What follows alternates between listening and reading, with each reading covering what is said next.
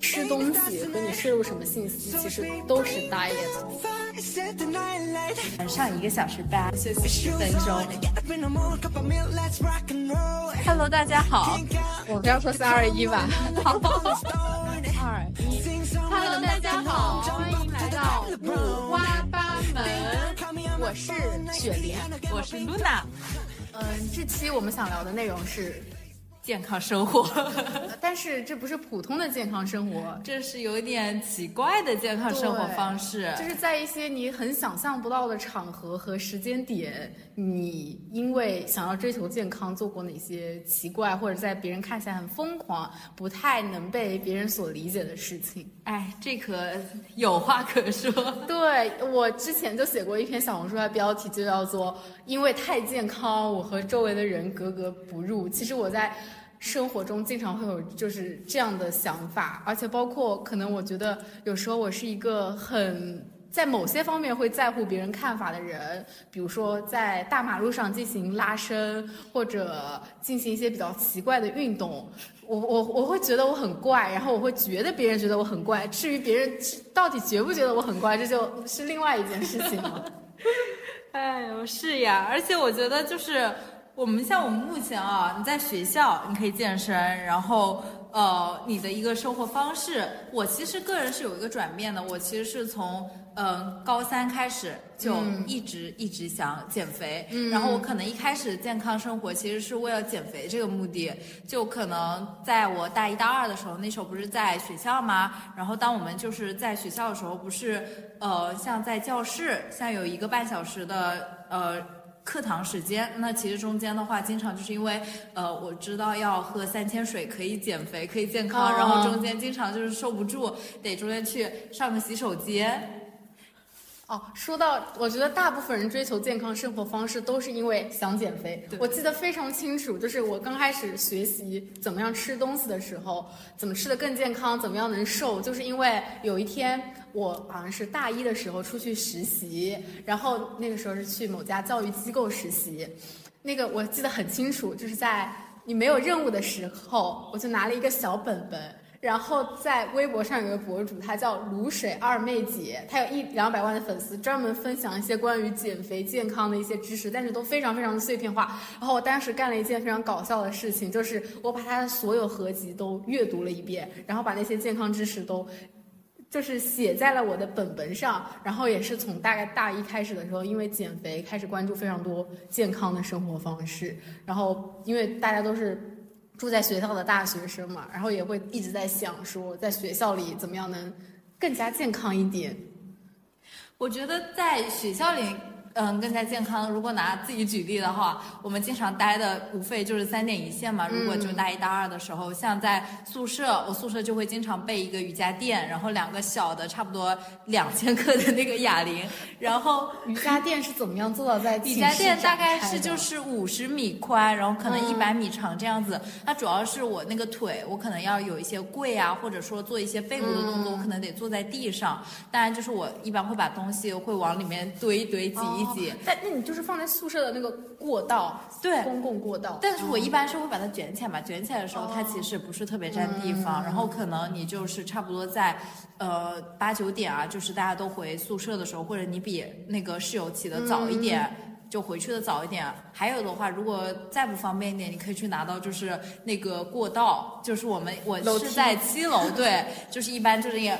就是两手一放，然后就把它们放在那儿，就开始一些做一些说到这个运动。就是如果我的话，我会觉得我在那儿过过道铺一张瑜伽垫，人家会觉得我非非是非常非常的有病。就是包括我自己在家，我在老家就是那种农村的自建房，我在阳台铺一张垫在那做运动，因为。走过路过的亲戚朋友都可以看到我在二楼做运动，我就会做，就我就整个人就就是不能集中在运动身上，因为我会在想，走过路过的亲戚朋友是不是觉得我非常的怪异，就是我会非常不知道为什么，因为健康这件事情会让我觉得我我好奇怪，但是却又同时在追求着这样子的一种方式。对我我之前也会有这个感觉，不过后面是那种。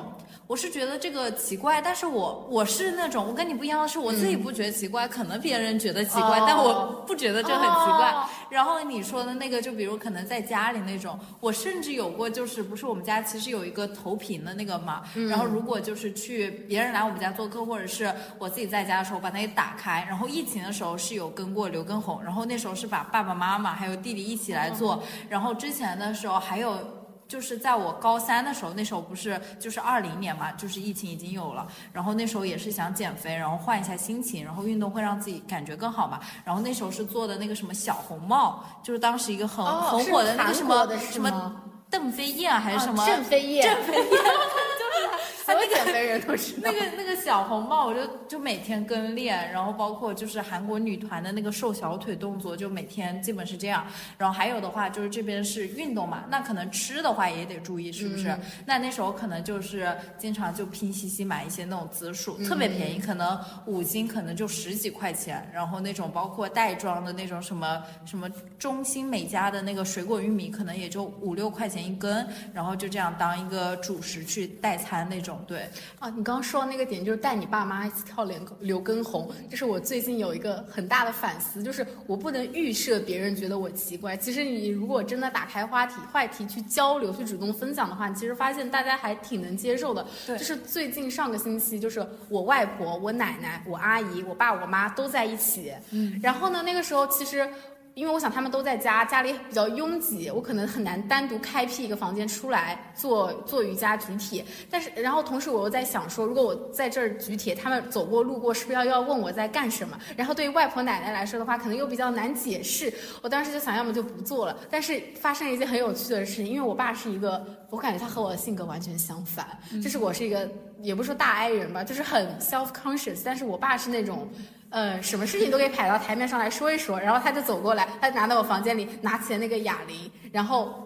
就跟就就叫叫我阿姨过来，然后让我的奶奶和外婆站在就是坐坐在旁边，然后他说：“你看，让就是让让我女儿带你来，呃 就是来做一下瑜伽，然后来举一下铁。”然后其实当时的氛围其实非常的其乐融融，就是因为其实大家都能意识到，比如说啊这个动作我能做起来，我能做的很轻松，或者说他做不到。然后包括我我教我爸做瑜伽进行一些拉伸，他也能感受到他的身体变得很舒服。然后他还跟我商量说，以后你要。就在家每天带我做做瑜伽拉伸，因为我爸他是那种就是比较中年男嘛，就是大肚腩啊。你说你让他出去跑步都非常的不健康。我其实觉得就是做做瑜伽那种很舒缓的运动就非常适合他。对，而且我觉得这个互动性，就听你这样也挺好的。我觉得之后可以再尝试一下，就是可能就是这种健康，可能都有利于我们的什么社交啊、人际什么的。就有点像一块时间，你又用来健身，又用来和培养融洽的家庭关系。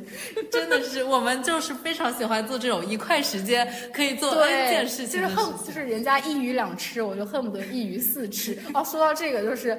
呃，我现在很喜欢干的一件事情就是早上的时候，我会边听播客，然后边在我家楼下有个操场，我边走路，然后边做一些手部的拉伸，然后这一块时间相当于我做成了四块有。第一，我接触到了早晨的阳光，调节了昼夜节律；第二，我听播客学习了知识，我一般听的都是纵横四海；然后第三呢，我会。就是进行一些肩颈的拉伸。第四，我会走路，就相当于我现在的每天给自己的 KPI 是一天走一万步，所以我早上大概会走掉两两三两两三千步，所以我就相当于一鱼四吃，一块时间拆成四块用，这个时候就会特别特别有成就感。哇，那你这个还是比我强。我我刚才都拿一个本本偷偷抄下来。我现在早起的会经常做的一些习惯就是类似就是起床，然后我可以推荐一个，但也。不只是健康，它可能对眼睛也好。我不是那个黑眼圈也比较严重吗？我会提前一天去把那个绿茶水，然后就稍微给它泡开之后，就放到冰箱里，就冷藏那一格。然后早上的时候，你不是特别困吗？你就拿那个水敷眼睛，你外面盖一层那个就是那种那个化妆棉，然后你就敷眼睛。第第一个就是你可以特别清醒。就是因为它是冰的绿茶水，然后第二个对咖啡因它消那个黑眼圈，你知道吗？就还是有一点用的。然后第三个，它其实就是我一般就是敷眼睛的时候，你再拿那个化妆棉一起放进去嘛。然后它其实是打湿，类似湿敷，你就给它敷脸上，就是类似也会有一点那种消炎镇静的那个作用，效果会很明显，还还是挺明显的。因为我的脸是那种容易发炎，就是也会油脂比较多。我之前还会有那个脂溢性皮炎嘛，就是。我觉得绿茶水真的很好用，而且很便宜，就是你可能就是几块钱可以买一大包那种。你这让我想到了，就是周扬青，我以前看他的 vlog，他不是在做自己的美妆品牌吗？他有一款面膜，他一直在推，叫冰美式面膜，就是利用了里面的咖啡因，然后他早上消肿，他每次就是说我今天要去红毯了，或者说我要进行一个拍摄，然后他就会进行一个植入，就是。冰美式面膜，我觉得和你这个绿茶化妆棉是一个原理。是的，是的，因为其实那种面膜的那个，其实你也可以搞那个，就是那种纸的那种压缩面膜，你放进去其实也是绿茶面膜。对，那我以后是不是可以发明这个？就是真的丢一个东西到那个绿茶里泡。对。就特别好用，而且低成本。它这就是我大给大家推荐，就是平替版的周扬青同款冰美式面膜，这边叫冰绿茶面膜。所以这是你早上起来就是给自己消肿。对，而且我这个时候会做什么？就是我不是说早早起的习惯嘛，就一般就是去拿，然后一般就是。呃，会去刷牙，然后刷牙的时候一般会做的一个动作，也推荐给大家。等会你你敷着绿茶的东西去刷牙吗？对呀，你就是可以啊，因为你的就是第一个，你的其他脸部是湿敷，然后第二个的话，你的左手用来敷眼睛，然后你的右手就是挤完牙膏之后就开始刷牙，然后刷牙的时候感觉像在做杂技啊。然后你刷牙的时候不要闲着哦，你刷牙的时候就夹屁股，就是类似，就是因为我不是骨盆前倾嘛？然后小腿。外拍，然后你就稍微就是微屈一点膝盖，然后类似夹紧臀部，它就会比较练一下那个臀腿的力量。说到这个很强的，就是我我有一段时间去请私教，我说我的体态不太对，然后就是其实就是有点骨盆前倾，然后我包括跟他说说，你看，呃，我其实我的腿部并没有很多力量，但是我的大腿会特别的肥，然后他说就是因为你平常很多时候你的臀没有在发力，你就代偿，包括我的核心比较弱，所以 他现在开始进行一个什么动作？这个是这个叫做呃，这个应该是。蹲马步给大家录播课，扎马扎马步。他现在想锻炼一下，同时锻炼一下核心还有下肢的力量。对，所以就是你整个人的。体态其实就是展现了你哪个肌肉不对，或者说哪个肌肉你在给别的肌肉做代偿，这都是需要系统化的调整的。今天我们就不 cover 了。对，这非常非常的复杂。对，因为这个东西其实还有包括一些小的那种姿势啊。我我之前会看的一个就是那个什么书柜，嗯，就它在 B 站和公众号都挺火的嘛。然后它类似就是说从你的步姿、你的坐姿、你的站站姿嘛，就这种。姿势去让你形成肌肉记忆，因为其实这些时候是你就是每天很长的一个时间，对，它可能比你锻炼时间都长，但这些时候的都错误，但你就是锻炼个什么半小时一小时，其实就是还是会回到原来，它类似那种。我看到一个实验，就是说有一帮人可能他们不久坐，但他们不去健身房，另一帮人呢，他们。做上班族，他们要久坐，但是他们可以一天去一个小时的健身房。但是相比较下来，可能还是那些不久坐的人，但他们虽然没有进行这些所谓的举铁的锻炼，他们反而身体更健康。因为你其实身体就是百分之八十的状态都处于久坐的状态，他会。抵消你那个健身房的好处。当然了，如果你久坐，久坐健身总是比久坐不健身要好的。好的，这有点绕，但是我觉得大家就是也能捋明白。反正咱们就是少做，对吧？对，少做，就是想一切的方式让自己不做。就这是时候，你 你想了一些什么样的方式呢？我 想 Q 一些方式。等一下，我我看一下录的效果。啊，说到这个。我不久坐，我会做一些很怪的事情，比如说我们大学的课程安排都是一个半小时一节课，对我来说是一个不能容忍的久坐的长度，特别是如果你一天有好几节课的安排，所以我个人的一个偷偷跟大家分享一下，就是我做了个一个小时，我是每一节课都会出去上厕所接水，有时候其实你上厕所是一个正当的名义，或者接水接水也是。但是有时候，不是接水吗？啊，你觉得不正当吗？还 行还行。但是还有更不正当的，会觉得我要去上厕所，让老师觉得我要去上厕所，我会抽两张纸。其实我只是出去在外面溜达了一圈再回来。可以可以，其实对于我来说，我是类似那种脆皮打工人嘛。我其实有的时候是没有办法避免的久坐，我也能懂久坐，包括长时间的一个伏案办公对我身体的影响。就比如我们脆皮打工人，我跟大家捋一下，从头到脚我们都有多么的脆皮啊！就从头的话，第一个其实就是工作时间长，很多的事情对着电脑，你会经常性的头痛。第二个，头发也容易油。为什么头发容易油啊？就是我不知道为什么，我感觉我盯着电脑屏幕久了之后，头就是容易油。但我确实有这种刻板印象，感觉盯着电脑的人都很油头。对。第二个的话就是眼睛，眼睛的话，其实你没有办法，你就一直盯着这种屏幕的话，它的蓝光或者是你常识的一个，就是一种就看同样距离的，你眼睛其实很难调节。我们不是近视眼，说你。一直看近的东西，没办法看远的东西嘛，眼睛就非常不好，而且因为就是长时间盯着，其实不不眨眼，特别的干涩。近视是一方面，就是你眼睛真的，我发现我旁边都还有那什么红血丝啊，包括一些泛黄的地方，其实特别不好。黑眼圈就是大厂熬夜，你黑眼圈，鼻子也容易出油，反正不知道为什么就办公久了，天气就容易出油。然后嘴巴的话也干燥，那可能是因为现在这个秋冬天气我也一直干燥，整个脸部。出油、痘痘，包括可能因为作息啊什么的，皮肤质量不是特别好。就像我现在也会有一点皮肤蜡黄什么的，颈椎就更不好了。你颈椎的话，长时间低头，我们都有感受嘛。我们的颈椎早就已经 不堪重负了，就不是很正常。胸部、腰。腰我感觉包括斜方肌、背它是一起的，就会特别的厚，因为你低头，它整个就是你的后面，第一个你的背没有力量，第二个你长时间低头，你的背又没有足够的力量，整个的姿势都不对，包括你的背会特别的厚。其实你可能很多时候不是胖，对，大家都说自己有驼背，或者说头前倾，很多人是想通过。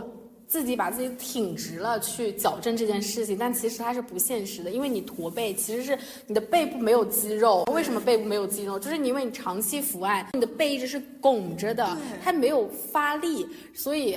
呃，我我矫正最大的一个关于体态的观念，有一次我上了一节专门练背的瑜伽课，它叫天使背，可能那不算瑜伽课了。然后呢，我就是练完，我感觉整个人就是走路生风，我就不需要耗费力气，我的背就会挺得特别特别的直。所以如果矫正驼背的话，更多是像包括你。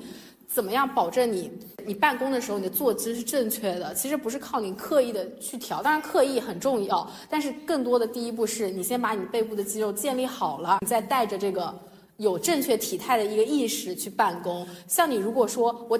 背部肌肉调好了，因为我觉得大家可能天生的时候背部肌肉是一个协调的状态，但是因为你没有正确姿势的一个意识，然后导致你驼背，所以肌肉的锻炼再加上平常的意识，你才可能最终达到一个正常的办公体态。对呀，就很难的。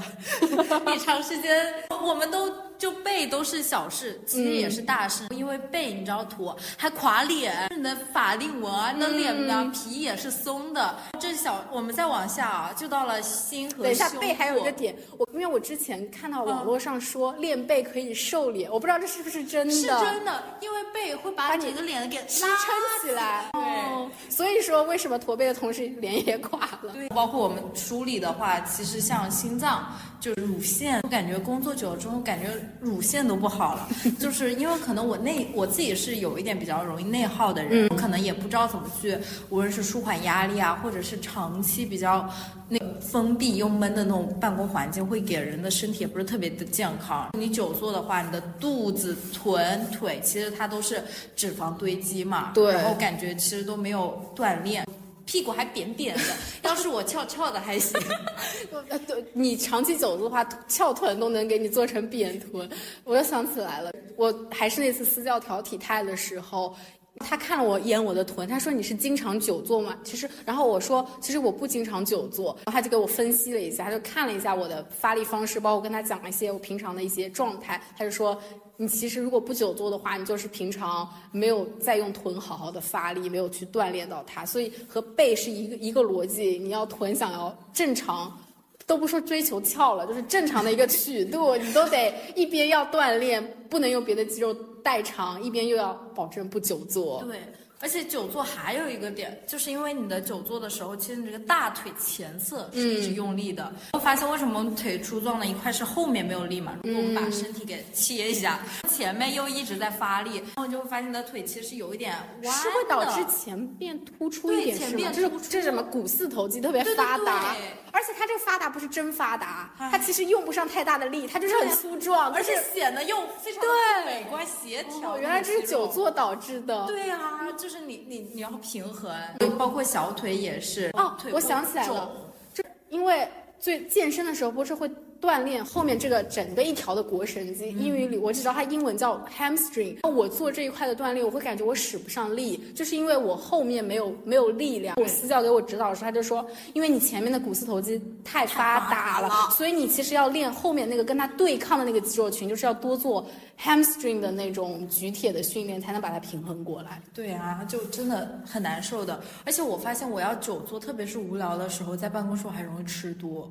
而且当你压力大的的时候，你就会偏向于选择一些，因为你没有那么多意志力去让你选择健康的食物嘛。然后你想要多巴胺的分泌，就会选择一些类似薯片啊、奶茶呀这种东西。所以我其实特别敬佩那些说我同时又在上班或者是考研的时候，我同时进行减肥这项工作。因为像对于我来说的话，如果我的人生里这个时候有个更重要的任务，其实我觉得很难很难和减肥这件事情去协调它的一个意志力还有精力的分配。对，但不过我觉得这一点也是后面去转变的一个比较怪，但是我觉得挺有用的。你你上班你就当做你来减肥的，你就把把减肥或者说把你健康生活的每个动作就插进去，类似我们带薪养生嘛。就比如你就比如像我啊，我可以说一下我的作息。我现在大八就是八点多钟就出门去上班，我们公司是有健身房的，那我就会一我们。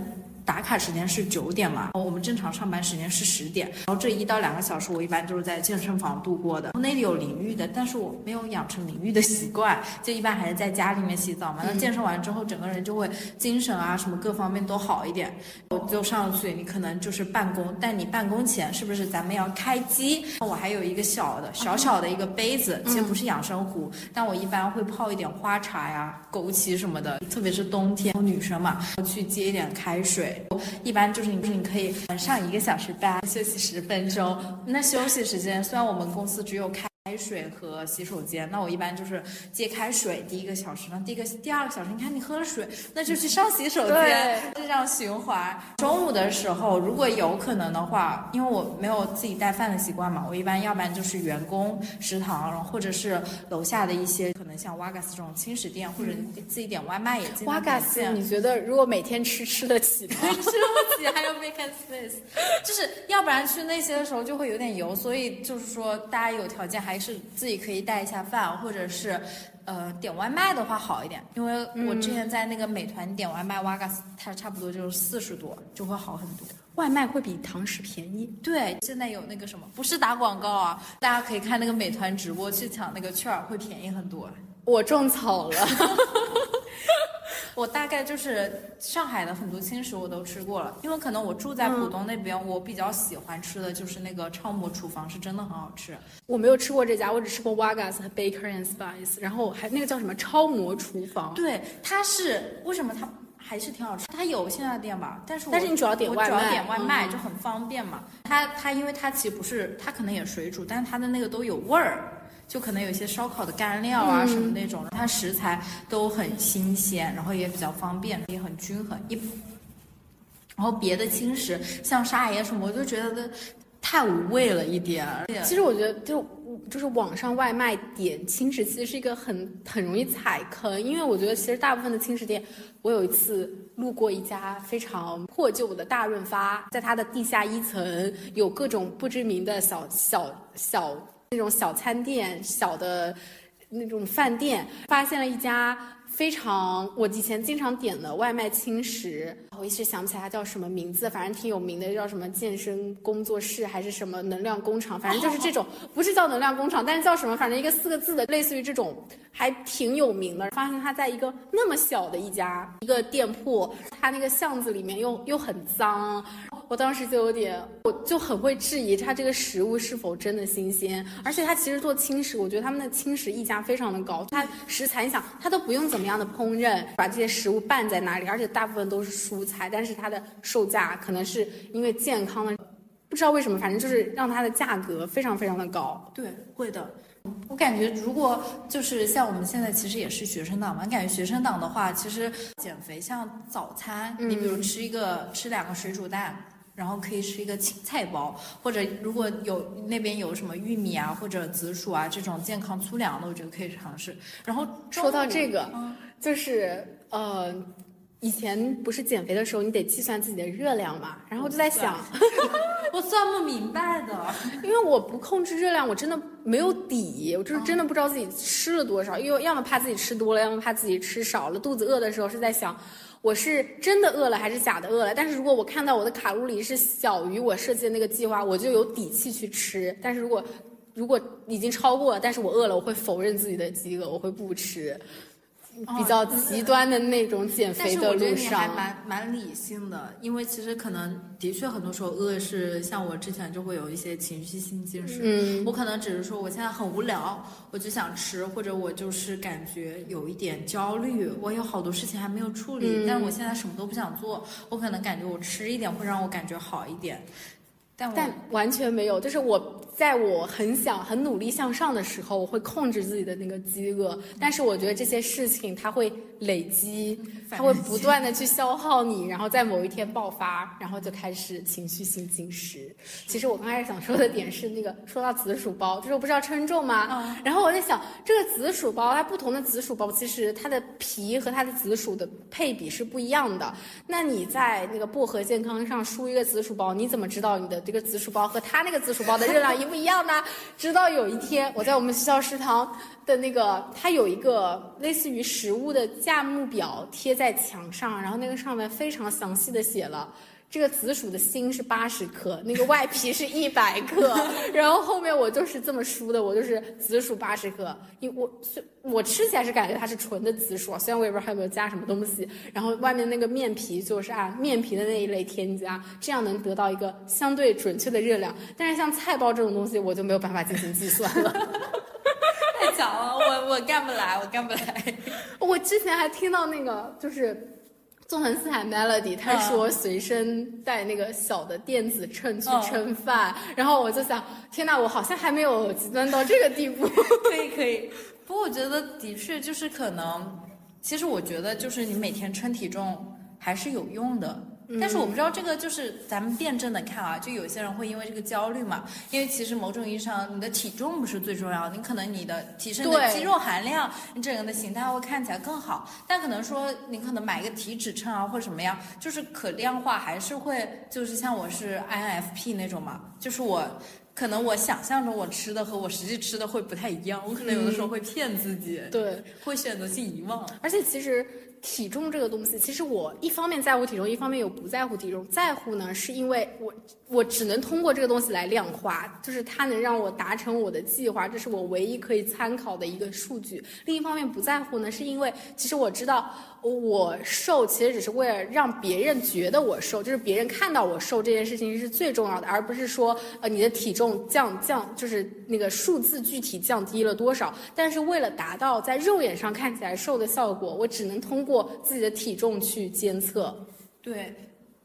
不过我觉得我们后面有一个很好的点是，像我们之前很多就是因为为了瘦啊或者什么，但后来我们更多的如果以自己的，就是说你长远的一个健康啊，或者说我真正喜欢这个食物，我享受这个食物，我想去过一种更健康的生活方式的时候，我那时候会觉得，呃，我觉得这些都挺好吃的。就是我我现在会觉得一些蔬菜很好吃，就很简单的水煮，你就吃它原本的味道啊。比如我一直都很喜欢吃虾和鱼，然后如果吃到太太咸的菜啊，或者是太重口的，我现在没有办法吃印度菜，我就可能是我吃几家印度菜都踩雷，我就更喜欢泰式那种咖喱，我觉得印度那种咖喱就很很难受吃的。我我对印度菜的见解不是难不难受，而是它真的不好吃啊，是不是？我就哦天呐，我记得我和我朋友就是我们大学那个小吃街上有一家印度菜藏在。某一巷子的二楼，让我那是我第一次吃印度菜，我花了好还还挺贵的。然后我我真的没有一个东西能吃的，就是它这个烤翅，像这个几乎很难出错的东西，也非常的不好吃。还有印度的奶茶，我我是一个非常不浪费食物的人，就是稍微能吃我我就吃掉，而且我花了钱的，我会想尽量吃完。但是它那个真的是难以入口，我感觉它。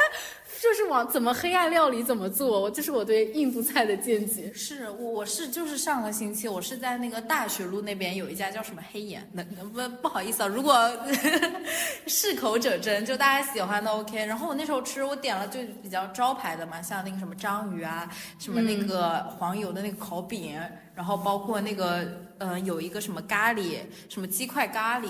然后鹰嘴豆泥这种可能是真的有点不习惯，反正就不行。但是我很喜欢吃泰餐，我觉得泰餐挺健康的。我对泰餐也有不好的印象。这么喜欢吃泰餐？你说有一次，就是有一次，大概我大一大二的时候，在上海浦东有个绿地叫什么森蓝绿地，有一个音乐节，然后我要去看我的 idol。那天早上中午，我和我一个北京来的高中同学约了中饭。那一顿饭我吃了泰餐，好像叫什么泰泰泰姬陵，反正就是一个挺有名的泰餐，你几乎在各大商场里都能看到它。然后我那顿吃的，当时吃的没有什么问题。等我吃完了，我在那个音乐节，因为我爱豆是压轴出场，我还没有等到他，大概在百分之六十的时候，一方面是那个泰餐很油腻，一方面是。那是一块绿地，非常的空旷。那个风吹的，那是一个本来是应该穿长普通的单薄的长袖长裤的季节，但是那边非常非常的冷，越到晚上越冷。然后那个风吹我，可能冷风灌肚，再加上肚子里东西很油腻，然后我就感觉我整个人开始反胃。而且那个时候我是一个人去音乐节，然后呢，我就开始吐了，就是很呕吐，然后就。呕吐严重到那个就是那个有志愿者嘛，他旁边有个医疗站，我就在那儿，然后他就给我我说我好冷，他他说我旁边没有衣服，只能给我披一个志愿者小背心，然后他就给我接热水，然后从旁边灌了一个那个好像是什么百岁山的水，然后给我喝。然后我当时整个人就蜷缩在那儿，然后又一边进行一个呕吐的动作，然后把我那那那见爱豆啊音乐节画的非常精致的妆容，还是请别人给我画的，然后我下半张脸全部吐花了，然后我后面就只能吐完了之后，我就戴着戴口罩嘛，然后在那缓了一会儿，然后那个音乐节进进行到百分之八十，但是我感觉我好像。也也就好了嘛，我就我吐也吐完了，我还能怎么办呢？难不成我难不成我走吗？我就这个时候走了还有什么意义呢？而且其实你也没那么矫情，你就吐了就吐了，也就是正常的呕吐就好了。然后我然后我那个志愿者小姐姐还有小哥哥他们在我旁边，然后我然后我就说我好了，然后我就。就支棱起来，又去到那个草地上，开始等着我爱豆出场了。然后我爱豆出场完，这个音乐节结束了之后呢，我走在回家的路上，我已经戴了口罩了，但是我发现我又开始反胃。然后我就虽然可能听起来有点恶心，就是我我戴着口罩，然后我我控制不住反胃，然后我就在散场的路上吐在那个口罩里，然后我就尽快的，我又不能把口罩取下来，我又不能吐在路边，我觉得。因为我觉得一个人蹲在地上呕吐非常的可怜，然后我就就跑到了一个就近的厕所里，然后在那个厕所里把自己的口罩摘下来，然后进行一些洗漱。可以可以，越来越偏了。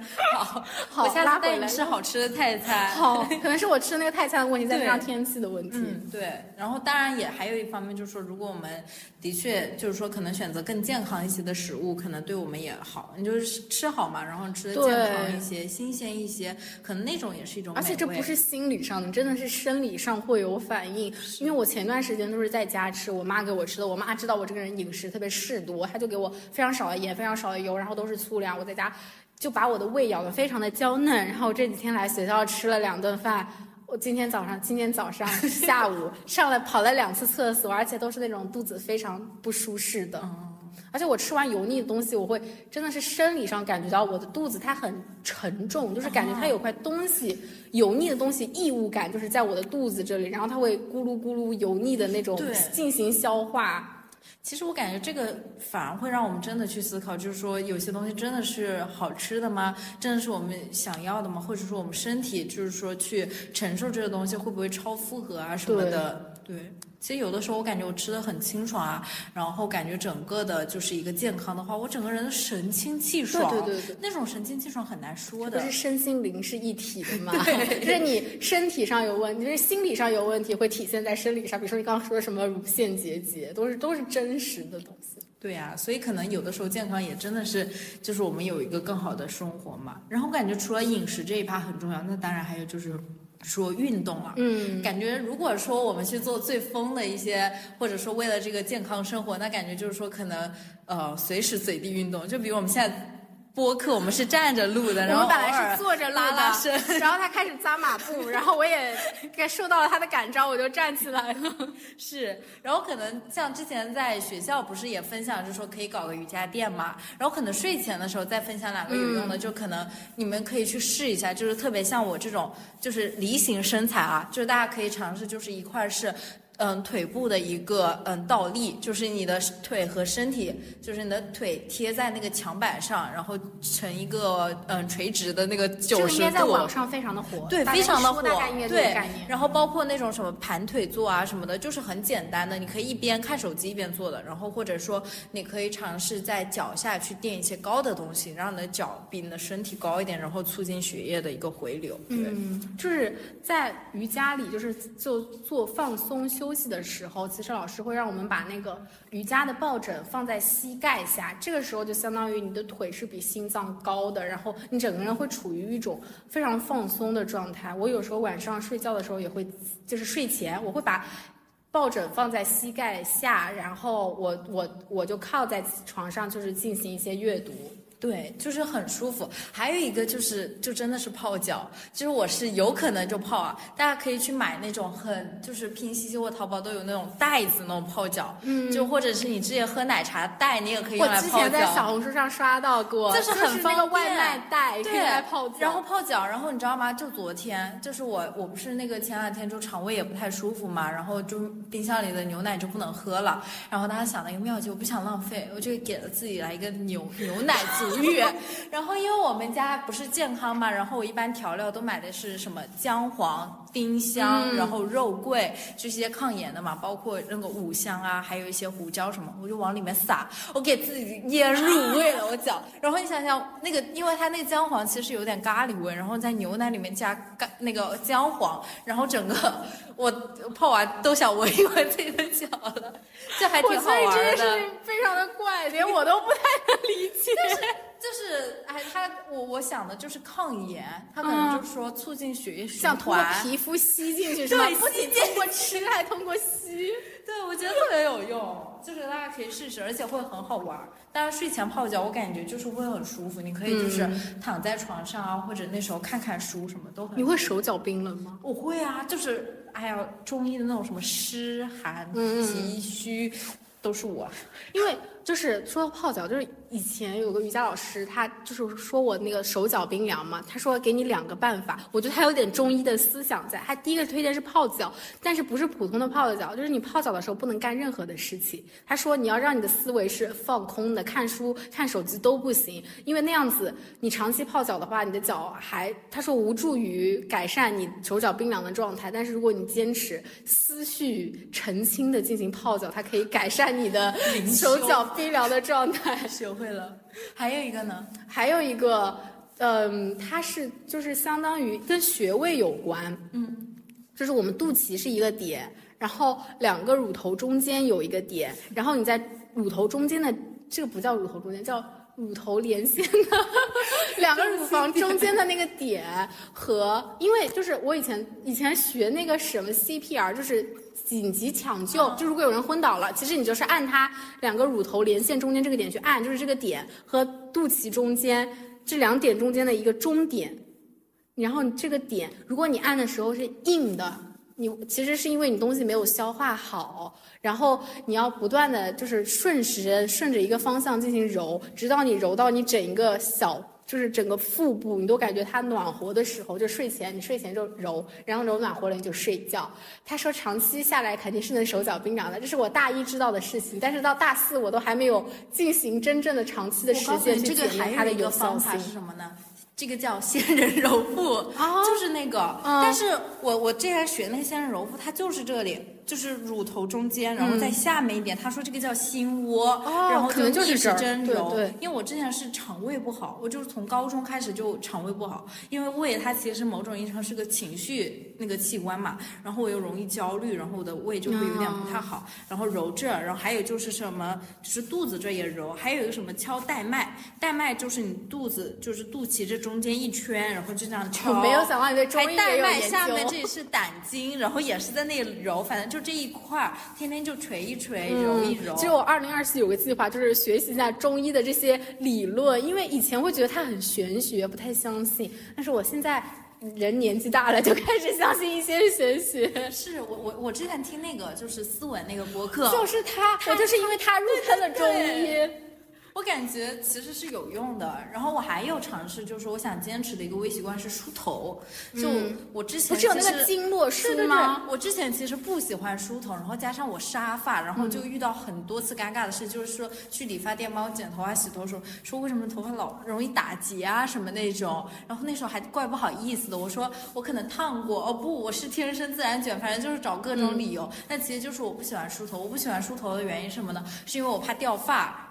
啊，就是我之前不是脂溢性皮炎，它就容易会有点脱发嘛。我高三时候脱发可厉害，我那时候还尝试了那个米诺地尔。我你知道吗？我现在还在。只要一有机会，我就用米诺地尔，它是真的有用哦，是吧？真的有用，就是拿那个棉签，然后我是拿那个棉签，我只能在家用，因为我自己涂不到涂不到头皮，我每次涂的时候，要么就是我感觉我接触我找不到我头皮在哪，我会涂到头发上，或者说如果我涂的太过了，它会流到我的眼睛里，然后我眼睛就会被烫到，然后包括不是米诺地尔生发嘛，如果你经常流到。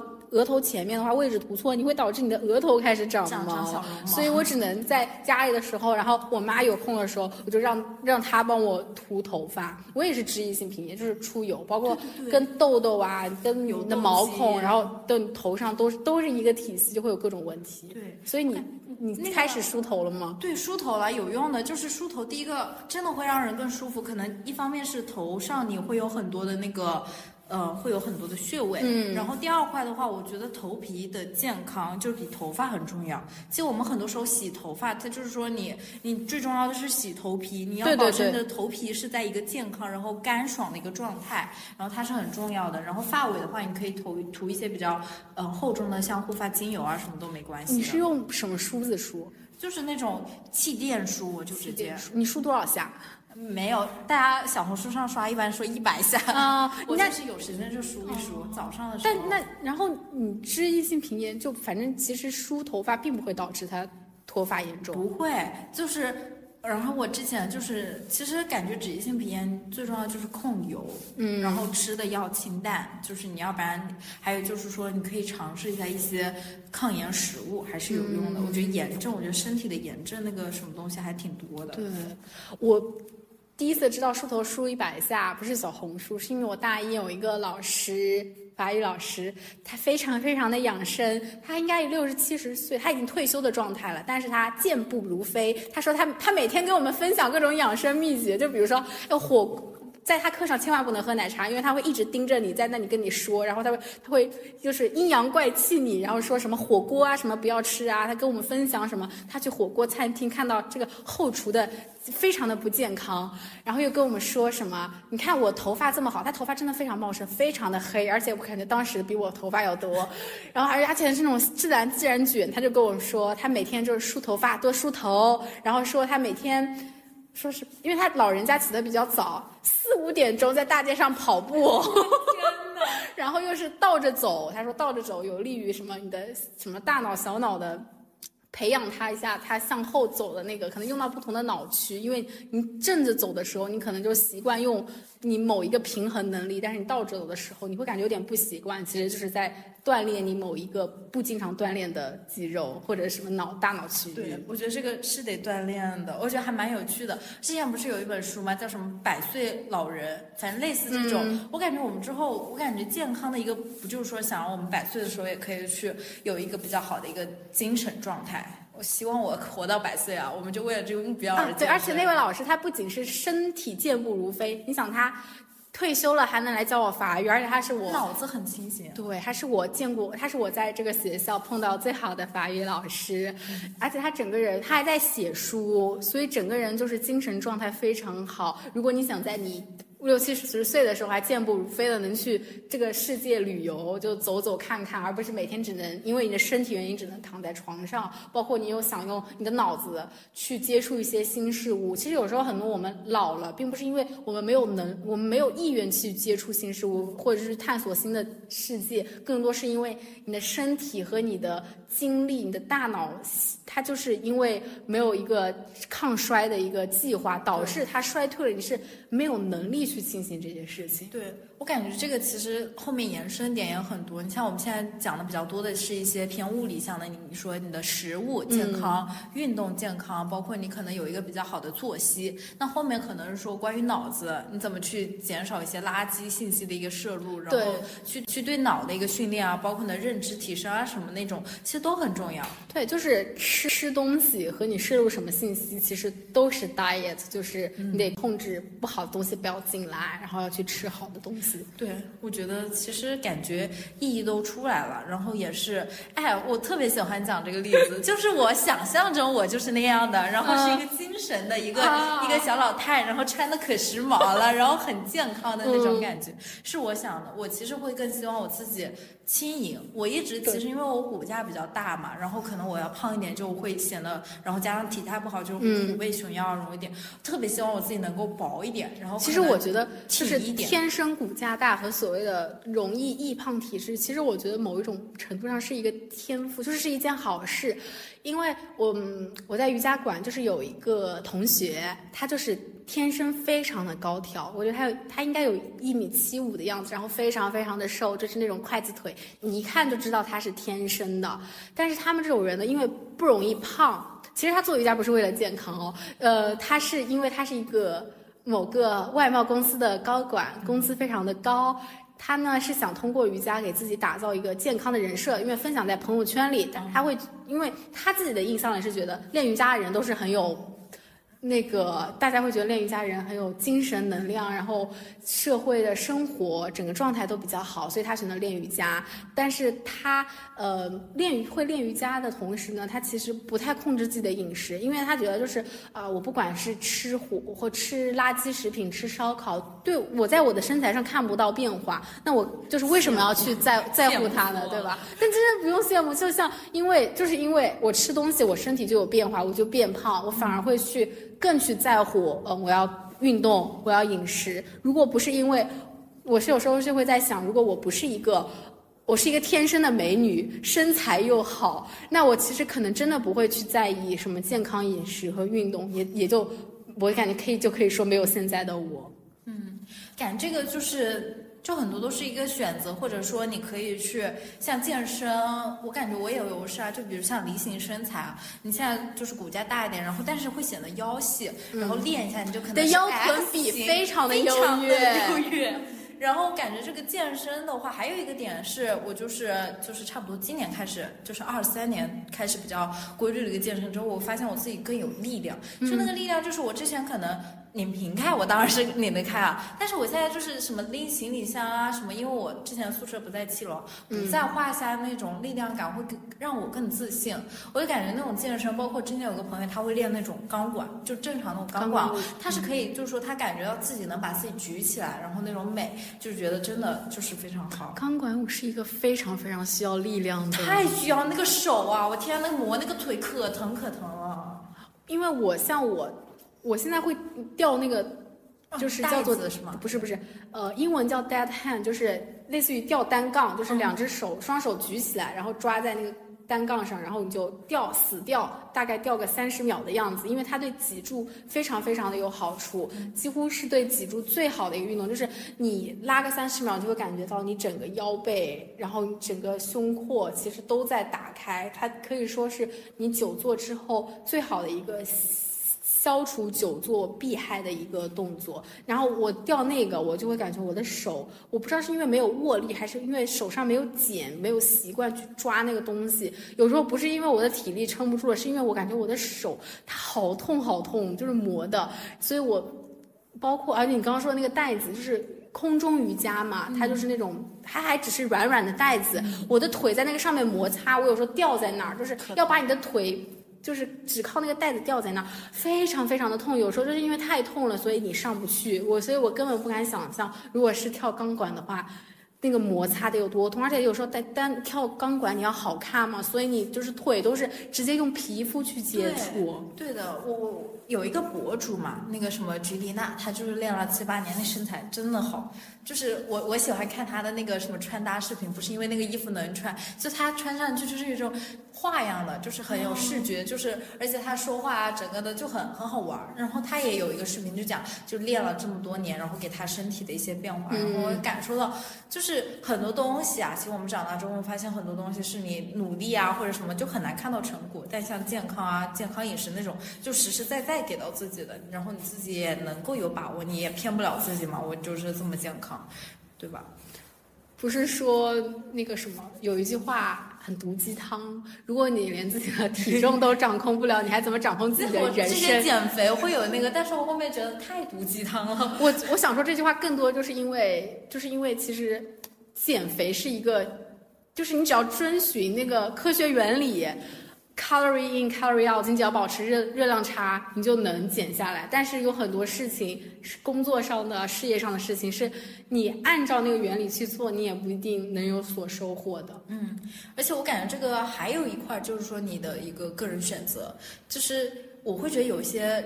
我现在越来越喜欢那种，无论是肉感美啊，或者说那种肌肉感。我之前虽然不是说追求白又瘦，但是我会希望自己就是可能更加的怎么说呢，更加的纤细。我之前真的有一点点想，然后但后面的话就会更来更喜欢，就是很自然的，就那种小麦色、密密的，就感觉好性感。当时想减肥。其实就很大一部分，因为我是一个非常喜欢看 K-pop 的人，然后你知道，大家女团都是，大家都会有什么词说女团腿，然后包括嗯 Jennie 的那个直角肩，很多的这种所谓美的概念，其实都是。在 K-pop 女团里被被带火的，然后你看到他们在舞台上，整个人非常有个人魅力，长得又漂亮，身材又好的时候，你就会觉得那个就是美的标准。当然，现在有很多人就是说，就是那些 K-pop idol 都是靠节食瘦出来的。其实我觉得现在风这个舆论风向已经转变的挺好，就大大家都知道，就是这种节食瘦啊、干瘦其实是不好，大家也会更欣赏那种有肌肉线条的美感。感觉现在很多内娱明星啊，我感觉都会健身。我感觉明星就是前两天不是有一个热搜吗？就是那个辛芷蕾，她现在就是挺好玩的。她不是说她每天跑什么五六公里也没有瘦下来，但觉得很真实。然后包括其实像像赵丽颖啊、金晨啊，包括什么田曦，我看他们手臂都是都是有肌肉线条的，可牛了。对啊，而且包括最近。所以稍微歪一下话题，就是不是封神很火嘛？然后大家都开始欣赏肌肉男的美感，而不是那个也是 K-pop 带来的那种薄肌是吗？就是不是他不都不是薄肌的，他们就是干瘦白斩鸡，就是白又瘦，对白斩鸡，就是喜欢那种瘦弱的呃男生形象。当然我我我个人没有审美评判的意思，因为我同时又很欣赏肌肉男，同时又很喜欢那种 K-pop 的男爱豆，嗯，就不同的感觉。对啊，不同的感觉，而且可能我个人更喜欢腹肌。怎么开始一点一些神秘的微笑啊？就我会觉得，嗯，真的挺好的，就是健身，然后你自己去慢慢塑造你的身体，就还蛮有掌控感的。而且有时候更多像你健身方面支棱起来了，你的整个生活方面都支棱起来了，这是一个正向循环。我我如果我之前有一个习惯，就是如果我。早餐如果就是突然想吃，然后没控制吃很多，然后发现我那一天就会整个人精神状态也不是特别好。然后，但是我如果早上吃的会比较健康一点，自己做一个小酸奶碗，然后早上先去了健身房，然后再工作，我觉得我整天都不一样。虽然我觉得这一方面是心理作用，一方面是生理上是真的会有影响，因为，呃，就是听那个 Andrew Huberman 的那个。Podcast，他是会跟他跟大家分享早餐应该怎么吃，晚餐应该怎么吃。像他吃第一顿饭的时候，他会说要高蛋白嘛，低碳水，因为碳水很容易让你致困。但是到晚上的时候，你就要反过来，要多吃碳水。当然，你不能吃那种非常精致的碳水，你可以尝试一下那种类似于意面这种稍微。粗一点的碳水，然后适量的多吃一点，这个时候就有助于你的睡眠。嗯，是，觉得很神奇。而且我觉得健康的话，整个的话，睡觉我必须得说，睡觉太太太重要了。我有一个转变嘛，我大一的时候是早上差不多就是九点睡，然后早上九点睡，没有晚上九点睡，然后早上五点半。你在宿舍是怎么做到九点睡的？第一个是我们宿舍那时候都很健康，我们十点熄灯。哦。然后早上大家其实正常也都六点起来了，我可能稍微早一点，然后但是我也不会弄出动静来嘛，因为毕竟集体生活一般。但是我觉得很难不弄出动静，就是在床上弄一弄，就床上你可能开个小灯，然后看看书啊。因为确实只要下床的话就会。虽然我那时候想当一个卷王，即使我那时候是在看 淘宝，然后后面五点半起来刷淘宝，后面的十点十点半就睡，然后早上可能六七点起，因为我知道睡眠太重要，它无论对我们的一个白天的一个身体恢复啊、脑子恢复啊，或者是你处理工作信息啊，息息相关。就说到就是整个人状态不好的时候就会胖，其实有时候我甚至，其实有时候你看我。就我状态不好的时候，一定是胖的；状态好的时候，一定是瘦的。就是真的会直接展现在我整个人的身材体态上。一方面可能是因为我是那种，呃，吃了就会胖，就是不是那种易瘦体质，就是易胖体质。吃什么会直接展现在我的身材和我的脸上。吃甜食就会爆痘，然后吃多了就会长胖。但是如果我身那个状态好的时候呢，就是健康饮食，又又吃的比较少，又规律运动，这个时候就会比较呃身材比较比较好。但是这就。我觉得是我现在人生最大的一个问题，就是我会在这种两种状态里上下横跳，就我没有办法保持一个比较稳定的健康向上的一个状态。我现在要么就是打鸡血一样的健康向上，要么就是疯狂的摆烂。我感觉这个还有一个可以分享的，就是类似有点像完美主义那种。嗯，比如像我那时候可能早上如果吃了很多碳水，比如什么包子，我最喜欢吃的烧麦、油条，然后那个什么麻球，都是我超爱的，就是高高碳的东西。我觉得这些东西是就是天生对什么食物有渴望，也很大程度上决定了你会你是一个最后身材怎么样的人。像我有个闺蜜，就是她完全对食物没有什么的兴趣，所以她就是天生很容易瘦啊，她都不需要跟你一样在食物上消耗一样的意志力。不过我觉得。食物也给我们很多的快乐，就是双刃剑嘛。这一方面你又很依恋它，它会给你带来毁灭，也会给你带来快乐感。嗯，可能就是我这个肯定还需要我们慢慢的一个长期的一个学习吧。而且我觉得，慢慢的通过健康生活，你可能更了解自己需要什么，然后你可能针对性的去看自己需要去再补充什么。这是一个类似循环往复啊，什么都没有关系的。而且健康生活方式对我来说，它很像一种，呃，探索我对我加深对我自我认知，甚至它某种程度上决定了我的人生轨道。因为我感觉我现在。我最核心的一个东西，可能就是对健康生活方式的追求，包括对自己理想生活的一个幻想，包括怎么样达到这样的健康理想生活，以及在日常生活中怎么样去学习健康的知识，让自己的生活变得更加健康。这几乎可以说是我整个人生的主旋律。我觉得是的，就是它，嗯，太重要了。还有就是，我觉得健康生活，它你个人的精神状态，无论说是对个人成长，那可能说对，无论说你的社交，你选择的一些朋友，或者说你的一些工作状态，其实都挺挺息息相关的。然后我想，我之后也可以去更加清晰。我之前老形容我一个的一个词儿，或者说大家听播客也能感受，我会有的时候会有点混乱。就我感觉我之前吃的食物也是混乱的，然后我一天的整个的作息也是混乱的。虽然我承认我是 FP，但我也想在这个 FP 中努力去寻找一定的一个一点点的秩序感，或者说能够说去形成一些规律的东西。我觉得我们的身体啊，你看太阳它都东升西落，然后我觉得我们身体也有一定的节律的，对。肯定的，人不是有内在的生物钟吗？是呀。刚开始最原始的生物钟就是和太阳。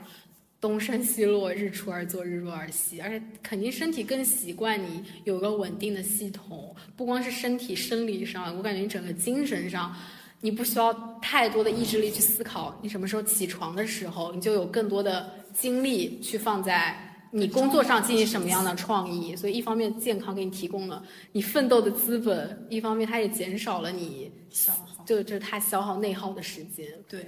那我们其实我们今天的播客也差不多到这儿了。对。当然，健康生活的探索我们也会一直持续，然后也欢迎就是听众分享你们的一些奇葩的健康生活的方式。嗯，就是关于一个健康的漫无边际的聊天。对，好。那谢谢大家，也欢迎大家关注我们五花八门。下期再见。